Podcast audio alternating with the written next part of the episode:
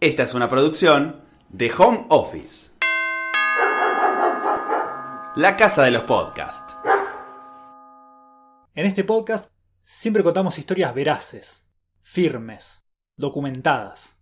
Para fake news ya hay muchas otras opciones dando vueltas. Sin embargo, hoy vamos a relajar un poco y a contar una historia que en gran parte pertenece al terreno de la leyenda. Ni verdadera ni falsa. Leyenda. Nosotros elegimos creer. Y vos, después de conocerla, también vas a querer que sea cierta. Hoy, en cosas que no sabías, que no sabías, el caudillo europeo que vivió en Berizo.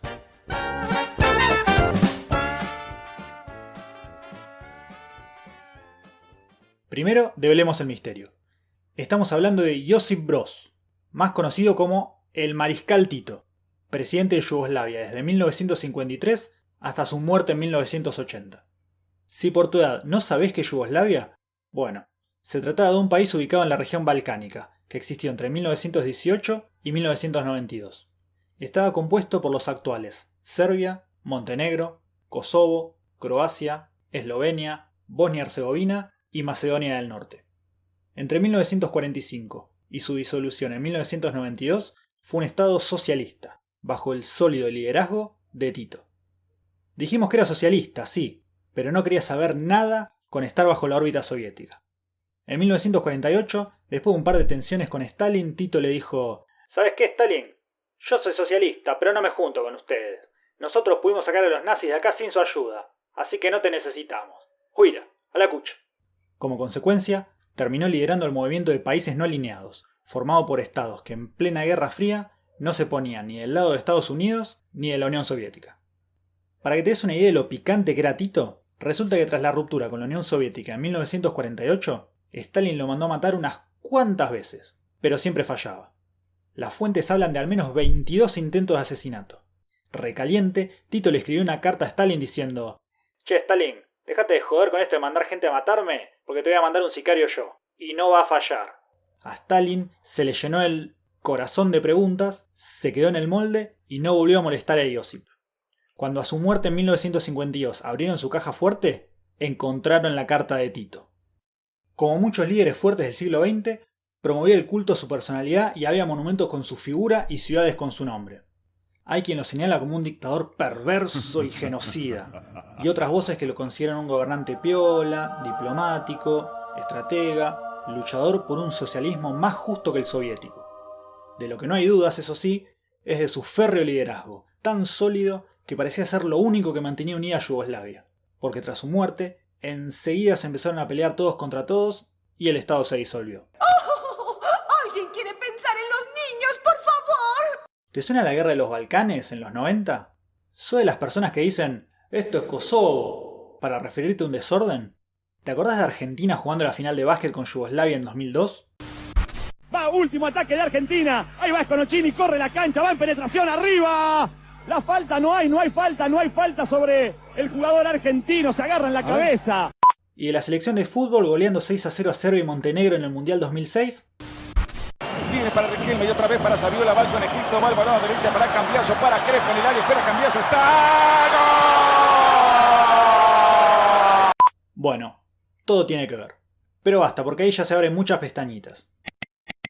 Esta fue una introducción demasiado larga para ponernos en tema sobre quién fue Tito. Así que creo que ya estamos en condiciones de sumergirnos en un episodio un poco oscuro, no muy documentado, medio legendario, pero que nos toca de cerca. Resulta que antes de ser el máximo líder yugoslavo, Tito trabajó en fábricas en el viejo imperio austrohúngaro y comenzó su militancia en el comunismo. Después de la Primera Guerra Mundial, se convirtió en dirigente del Partido Comunista Yugoslavo. Fue perseguido y lo metieron en cana. Y acá empieza el mito. Según la leyenda, a fines de 1928, Tito se escapó de la cárcel de Lepoglava, en la actual Croacia. Se consiguió un pasaporte falso, cruzó la frontera, rajó hasta Génova y se subió a un barco. ¿Y a dónde iba ese barco? Pero claro, Argentina. Un país con buena gente. Bajó en Buenos Aires y desde ahí encaró para Berizo, una ciudad que está al lado de La Plata y que para entonces ya era un importante polo económico, con el puerto, industrias petroquímicas y frigoríficos. Tan importante era el movimiento obrero en Berizo que desde acá salió una de las columnas de manifestantes en el famoso 17 de octubre de 1945. Los trabajadores imparables cruzan el riachuelo como sea para llegar a Plaza de Mayo. Además, tanto laburo atrajo una enorme cantidad de inmigrantes, especialmente de Europa Central y Oriental. Estos inmigrantes se organizaron en asociaciones según su origen, que todavía hoy existen como las colectividades que año a año llevan adelante la fiesta provincial del inmigrante. Entre todos estos inmigrantes en Berizo, hay un tipo que laburaba de mecánico en el frigorífico Swift. Un eslavo medio parco, pero que cuando le dabas confianza te arrancaba a hablar de la hermandad entre los obreros del mundo y todo eso. Se presentaba como Walter, y le decían el ruso. Ah, claro, seguro que vos ya pensabas que el apodo Tito se lo pusieron en Argentina, ¿no? Que estaba ahí en el frigorífico y le decían, che, Tito, pasame el destornillador aquel. No, ese no, el otro. Pues no. Josip Broz ya usaba Tito como nombre de guerra en Yugoslavia, y de hecho es un apodo bastante común en algunas zonas croatas. La cosa es que, según testimonios de gente de Berizo que vivió aquella época, ahí andaba este Walter, viviendo en la pensión El Turco, de la agitada calle Nueva York, calle transitada día y noche por obreros y marineros de la pujante ciudad. Comía algo en el restaurante El Águila y se tomaba unas copas en el bar Rawson, donde, en medio de charlas interminables, imaginaba un mundo mejor. Walter, o Tito, como le quiera llamar, laburaba en un frigorífico, como dijimos. Los trabajadores de esta industria en Berizo eran en su mayoría hinchas de gimnasia. De hecho, de ahí viene el apodo de triperos. Pero Walter se inclinó por estudiantes, el clásico rival. ¿Por qué?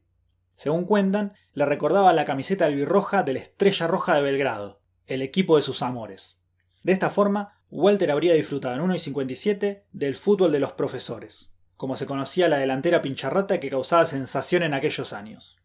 Acá aparece una anécdota muy flashera, transmitida de forma oral y recogida por estudiantes en su sitio web, que dice que muchos años más tarde, en 1968, ya con Tito consolidado en el sillón de mando yugoslavo, el equipo Pincharrata hizo una pequeña gira por Europa después de ser campeón del mundo ante el Manchester United.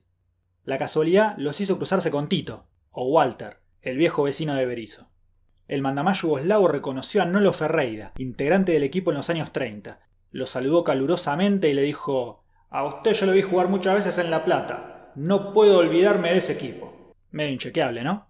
Bueno, y según cuentan los antiguos pobladores de Berizo, encargados de mantener viva la leyenda, el capítulo argentino del Mariscal Tito terminó hacia 1931, cuando tanta actividad política en el frigorífico alertó a las autoridades. Se vivía la dictadura de José Félix Uriburu, así que no se dudó en aplicar la vieja ley de residencia para expulsar del país a extranjeros problemáticos. Tito volvió a Yugoslavia y terminó su condena. Participó de la Guerra Civil Española, unos años después estalló la Segunda Guerra Mundial, se convirtió en caudillo de la resistencia, después primer ministro, luego presidente, y el resto, el resto es historia. Ahora, dado el compromiso de este podcast con la verdad, tenemos que hacer algunas aclaraciones. ¡Qué bien! Aclaraciones medio bajoneras, eso sí. ¡Qué mal! Empecemos. No consta en los registros el ingreso al país del mariscal Tito.